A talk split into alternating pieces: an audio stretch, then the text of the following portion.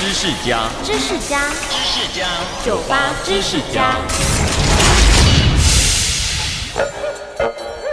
足球赛中常听到帽子戏法，这表示球员在单场比赛里独进三球以上。而帽子戏法的说法最早来自于板球这项运动。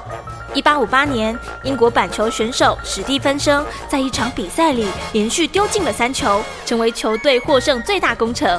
赛后，球迷集资买了一顶帽子送给史蒂芬生，感谢他的精彩表现。因此，在一场比赛独进至少三球，才被称为帽子戏法。